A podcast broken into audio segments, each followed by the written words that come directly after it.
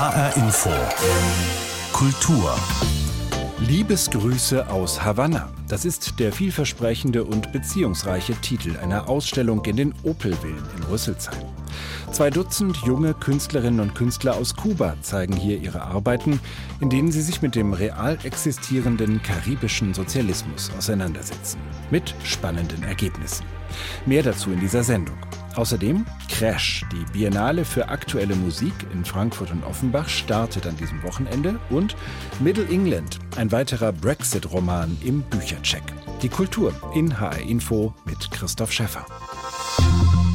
Ein Tischventilator für heiße Tage. Selbst gebastelt. Die drei Flügel sind aus einer alten Schallplatte geschnitzt. Ein Telefon mit Wählscheibe dient als Fuß. Not macht erfinderisch. Es sind solche Objekte, die der kubanische Künstler Ernesto Oroza sammelt und fotografiert. So enthüllt er ihren surrealen Charme, ihre ganz eigene Ästhetik. Archiv des technologischen Ungehorsams, so nennt Oroza seine Fotogalerie, die jetzt in den Opelvillen in Rüsselsheim zu sehen ist, im Rahmen der Ausstellung Liebesgrüße aus Havanna. Martina Konrad hat sie sich angeschaut und angehört.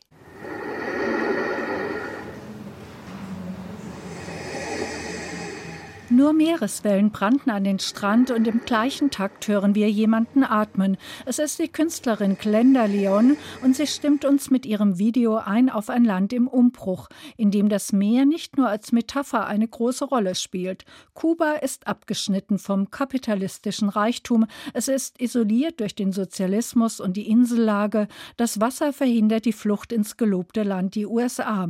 Themen, die die Künstler immer wieder in Szene setzen, erzählt Kuratorin Beate Kempfert. Sie hat die Ateliers vor Ort besucht. Diese erste große Kollaps kam quasi mit der Wende 89, Fall der Berliner Mauer, aber 1990, 91 Zusammenbruch der Sowjetunion, was Kuba vom Erdöl abschnitt während der Sowjetzeit. Es war der größte Zuckerlieferant, aber keiner wollte dann den Zucker Kubas mehr. Ein Künstler, Ricardo Elias, zeigt in seiner Serie getrocknetes Gold, die Ruinen dieser großen Zuckerfabriken und dazu stellt er Porträts der Arbeiter, die damals dafür tätig waren. Viele junge Maler, Bildhauer und Videokünstler greifen heute politische, soziale und Wirtschaftsthemen auf. Aber diese Ausstellung in Rüsselsheim ist nur ein Teil der Wahrheit. Gleichzeitig gibt es in Kuba nämlich auch heute angepasste, traditionelle, bunte Volkskunst. Ernesto Orosa gehört zu den jungen kritischen Künstlern. Er hat sich ein Archiv des technischen Ungehorsams angelegt. Ausrangierte, defekte Telefone, Ventilatoren und Fahrräder kombiniert er zu neuen absurden Objekten, die zeigen, wie die Kubaner in vielen Situationen improvisieren müssen. Das Video von Marco Castillo zeigt die Zusammenkunft junger Leute in einem abgelegenen Haus, die dann kollektiven Selbstmord begehen, indem sie vom Dach springen. Es steht für die vielen Intellektuellen, die im Castro-Regime abgehört, zensiert und mundtot gemacht wurden.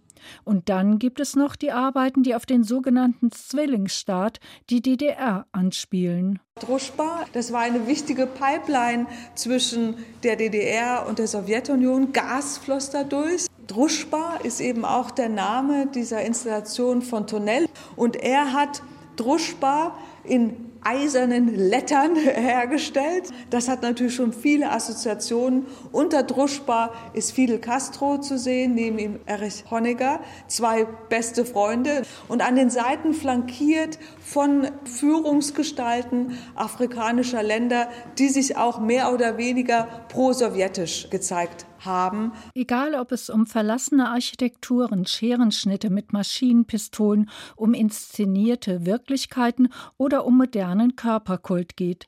Aktuelle kubanische Kunst ist immer sehr direkt, aber gleichzeitig poetisch, drastisch und melancholisch. Die Künstler entwerfen Bilder von einer zerrissenen Welt zwischen Fidel Castro und einer ungewissen Zukunft. Liebesgrüße aus Havanna. Martina Konrad über die Ausstellung in den Opelvillen Rüsselsheim mit aktueller Kunst aus Kuba. Wie entsteht eine solche Schau mit Werken junger Künstler weit abseits des westlichen Kunstmarkts? Das wollte ich genauer wissen von Beate Kempfert, der Kuratorin und Leiterin der Opelwillen. Zunächst aber habe ich Beate Kempfert gefragt, was fangen wir denn eigentlich an mit den Klischeebildern von Kuba in unseren Köpfen? Mit Che Guevara, Palmen und bunten Oldtimern in den verfallenen Straßen von Havanna. Müssen wir diese Bilder vergessen, bevor wir die Ausstellung anschauen, oder begegnen sie uns vielleicht sogar wieder? Ich glaube, wenn man Bilder im Hinterkopf hat, dann wird man am Anfang noch mal denken, ah ja, die Oldtimer tatsächlich, es gibt den ersten Film von Glenda Leon, einer Medienkünstlerin, die greift das auch auf. Man sieht farbige Oldtimer in grün, violett, die sich tatsächlich begegnen und Paare bilden. Aber das Zwinkern und, sage ich mal, die vielleicht mit diesen Klischeebildern verbundenen Erwartungen werden doch dann sehr schnell auf eine nüchterne Ebene gestellt. Direkt, wenn man in die Ausstellung kommt, sieht man verlassene Zuckerfabrikationen, stillgelegte Zuckeranlagen, Menschen mit traurigen alten Gesichtern, weil das, was Kuba ausgemacht hat, nämlich noch bis zum Mauerfall, war eine blühende Zuckerindustrie, die aber dann zusammenbrach und auch heute noch für viele Kubaner eben nicht mehr Reichtum, sondern Armut bedeutet. Und mit dieser Frage wirtschaftlicher Natur vor allen Dingen, Rückblicken in die Vergangenheit beschäftigen sich die Künstler von heute.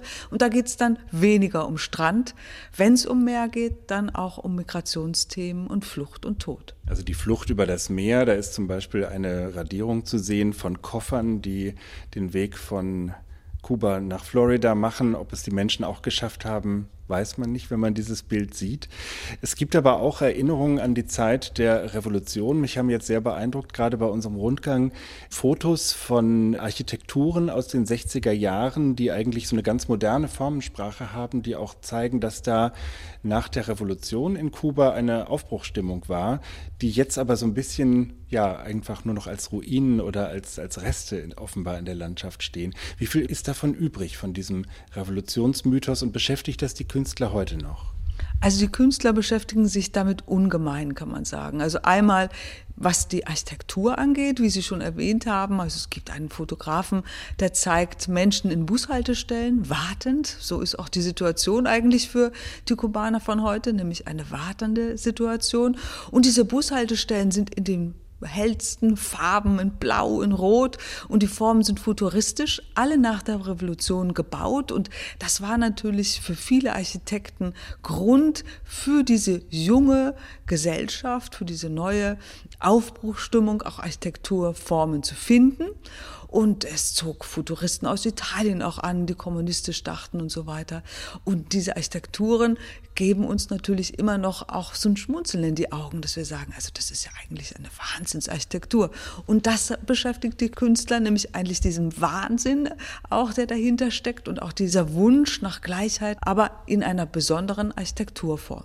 Es gibt einen Künstler, Trio, das sich mittlerweile aufgelöst hat, Los Capanderos, also eigentlich die Schreiner, die sich auch mit diesen Architekturen beschäftigt haben und zum Beispiel von einer riesigen Eisdiele, die mittlerweile restauriert in Havanna ist, auch in den 60er Jahren gebaut, La Copelia, die verkleinern sie in einem Modell und haben eigentlich gedacht, sie dann vergrößert, so in Form eines Lesesaals, für uns wieder in holzerner Form in eine Architektur im Innenraum zu bringen, die einen Kommunikationsraum schafft, also auch Architekturen, die durchaus für die zeitgenössische Kunst von heute noch belebbar sind. Diese Künstlerinnen und Künstler, die Sie zeigen, ungefähr 20 sind es, die Sie ausgewählt haben, sind alles junge Leute, die heute in Kuba leben und arbeiten.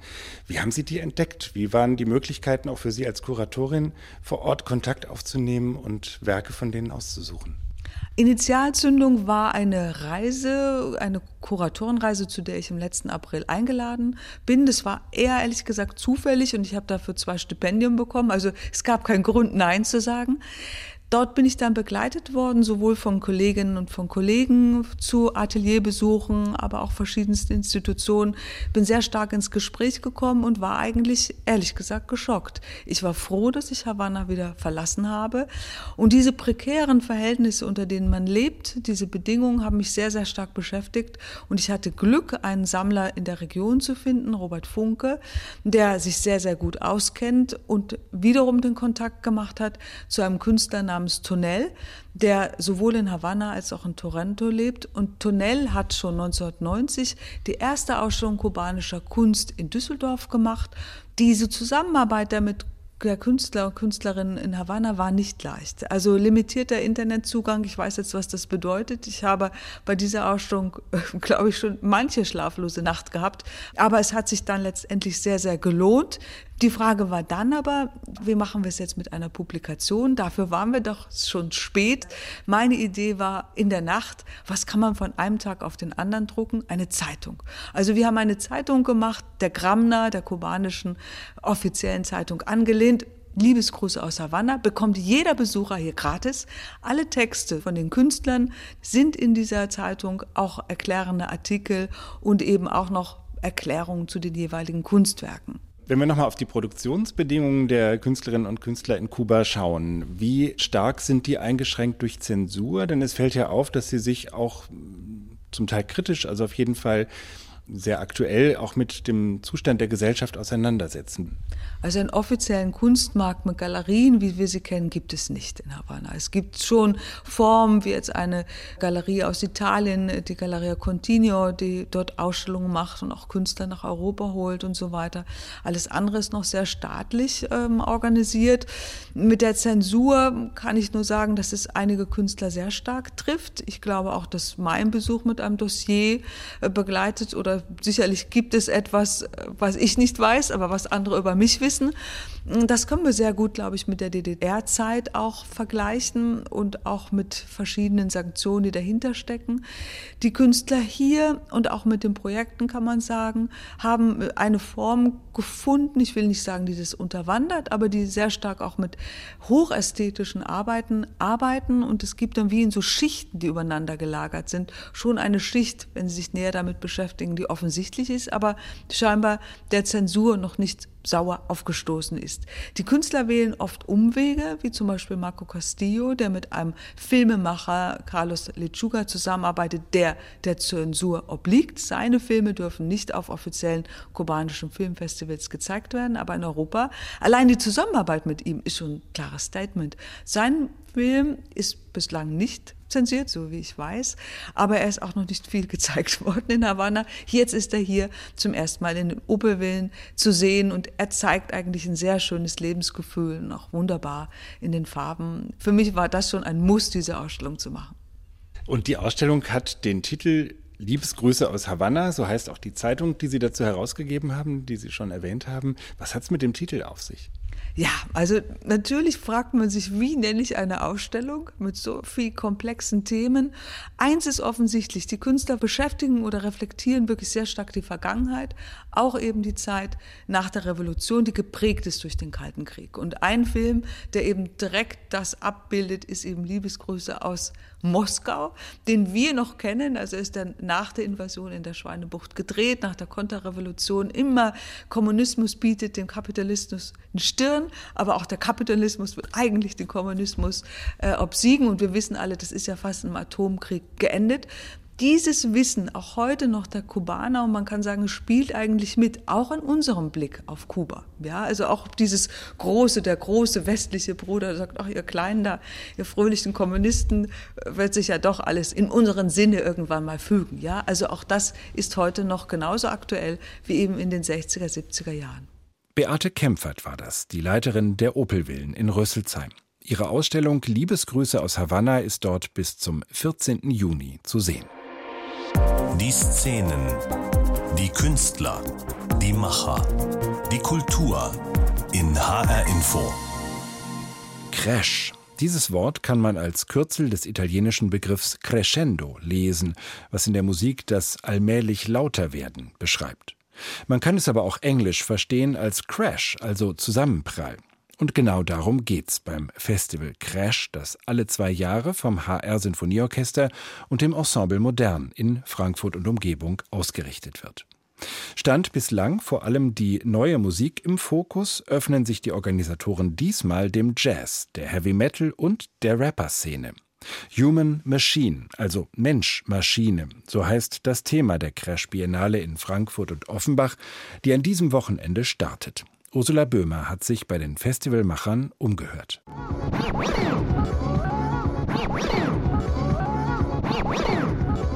Neue Töne beim Crash Festival. Die Londoner Turntable-Virtuosin Shiva Feshareki ist diesmal eingeladen, an zwei Plattenspielern und allerlei Knöpfen und Hebeln zu hantieren. Ihre pulsierenden Clubklänge werden im Frankfurt Lab auf die zeitgenössischen Töne des Ensemble Modern crashen bzw. prallen. Das allerdings in einem besonderen Raumkonzept. Auf Fesharekis Plan sieht das mit den geschwungenen Linien fast wie ein Schmetterling aus. I used the Fibonacci sequence, so all those golden ratio spirals. Ich nutze hier die mathematische Fibonacci-Zahlenfolge. All diese Spiralen auf dem Plan beziehen sich auf die Standorte im Raum, wo die Instrumentalisten und ich positioniert werden. Das Publikum kann wie bei einer Installation frei im Raum umherlaufen oder auch tanzen und unsere Klangskulptur genießen. Das Ensemble Modern mit einer Komposition von mir und ich mit elektronischen Live-Improvisationen dazu. Improvised electronics. Mensch trifft auf Maschine beim Crash Festival. Neue Musik trifft auf Clubmusik, Jazz, Rap oder auch auf Heavy Metal.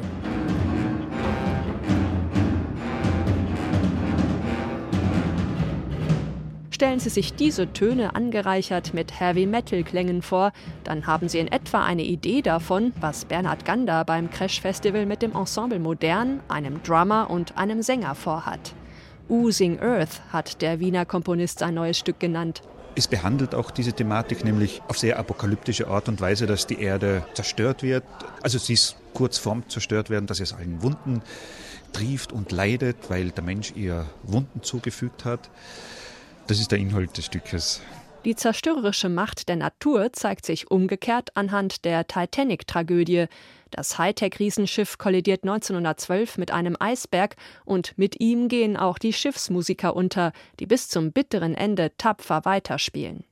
Der englische Komponist Gavin Bryars hat 1969 nach Augenzeugenberichten sein Stück The Sinking of the Titanic geschrieben. Das HR Sinfonieorchester und die HR Big Band werden es beim Crash Festival aufführen. Dirigent Baldur Brönnimann dazu. Gavins Idee war halt so, wie diese Musik dieser Band sozusagen im Meer drin noch weitergehen würde. Also wie das durchs Wasser sich reflektieren würde etc. Und diese ganzen Hymn-Tunes, also Autumn, das zum Beispiel im Werk auch vorkommt, wie die unter Wasser klingen würden sozusagen. Aber es gibt noch viele andere Elemente. Es gibt Augenzeugenberichte, viele Teile und Elemente, die dann zusammen quasi so einen Höreindruck dieses Unglücks ergeben sollen.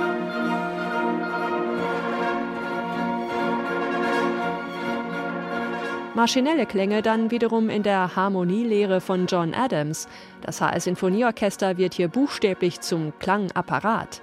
Dazu passt dann auch das neue Stück des englischen Hausproduzenten Matthew Herbert, erläutert HR-Musikchef Michael Traub. Black and White hat das genannt und das ist Musik eben für Orchester, Big Band, Drucker und Schredder, weil er immer wieder versucht, Klänge und Geräte aus dem Alltag mit in seine Musik zu integrieren. Er fragte auch nach einem WLAN-Anschluss im Sendesaal, den es ja normalerweise nicht gibt, den wir ihm da extra hinbasteln, damit er die Koordination mit dem Komponierten und den Musikern besser hinbekommt. Koordiniert werden muss auch das neue Stück der französischen Jazzmusikerin Eve Risser.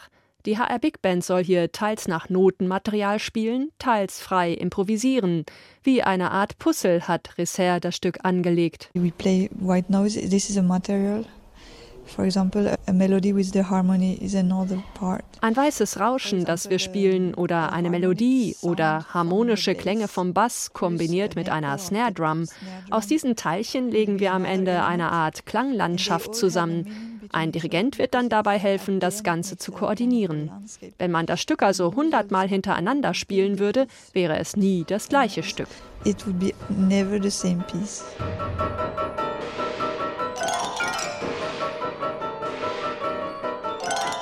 Ein Wiederhören gibt es mit einem Klassiker der goldenen 20er Jahre, dem vor technischer Begeisterung sprühenden Ballet Mécanique von George Antai. So öffnet sich das Crash Festival diesmal vielfältigen Klangwelten und spürt in kreativer Weise dem Segen oder Fluch der Technik nach. Crash, die Biennale für aktuelle Musik, ist bis zum 7. März in Frankfurt und Offenbach zu erleben. Ursula Böhmer berichtete. Der Brexit ist weiterhin das beherrschende Thema auf den britischen Inseln. Und das offenbar auch bei den Schriftstellern. Gerade ist wieder ein Brexit-Roman ins Deutsche übersetzt worden. Er heißt Middle England. Geschrieben hat ihn der Autor Jonathan Coe und Alf Menzer hat ihn gelesen. HR Info. Der Büchercheck. Dieser Roman heißt nicht nur Middle England, er spielt auch in Middle England. Genau gesagt in den Midlands rund um die Industriemetropole Birmingham. Und er erzählt, wie sich dieses Middle England nach und nach auflöst, wie Produktionsstätten und damit auch Arbeitsplätze verschwinden, wie Dörfer ihren ehemals idyllischen Charakter verlieren und wie sich die englische Mittelschicht zwischen 2010 und 2018 selbst zerfleischt. Vor allem aber erzählt der Roman, wie das, was mal als englische Gelassenheit gefeiert wurde, einer um sich greifenden Wut Platz macht.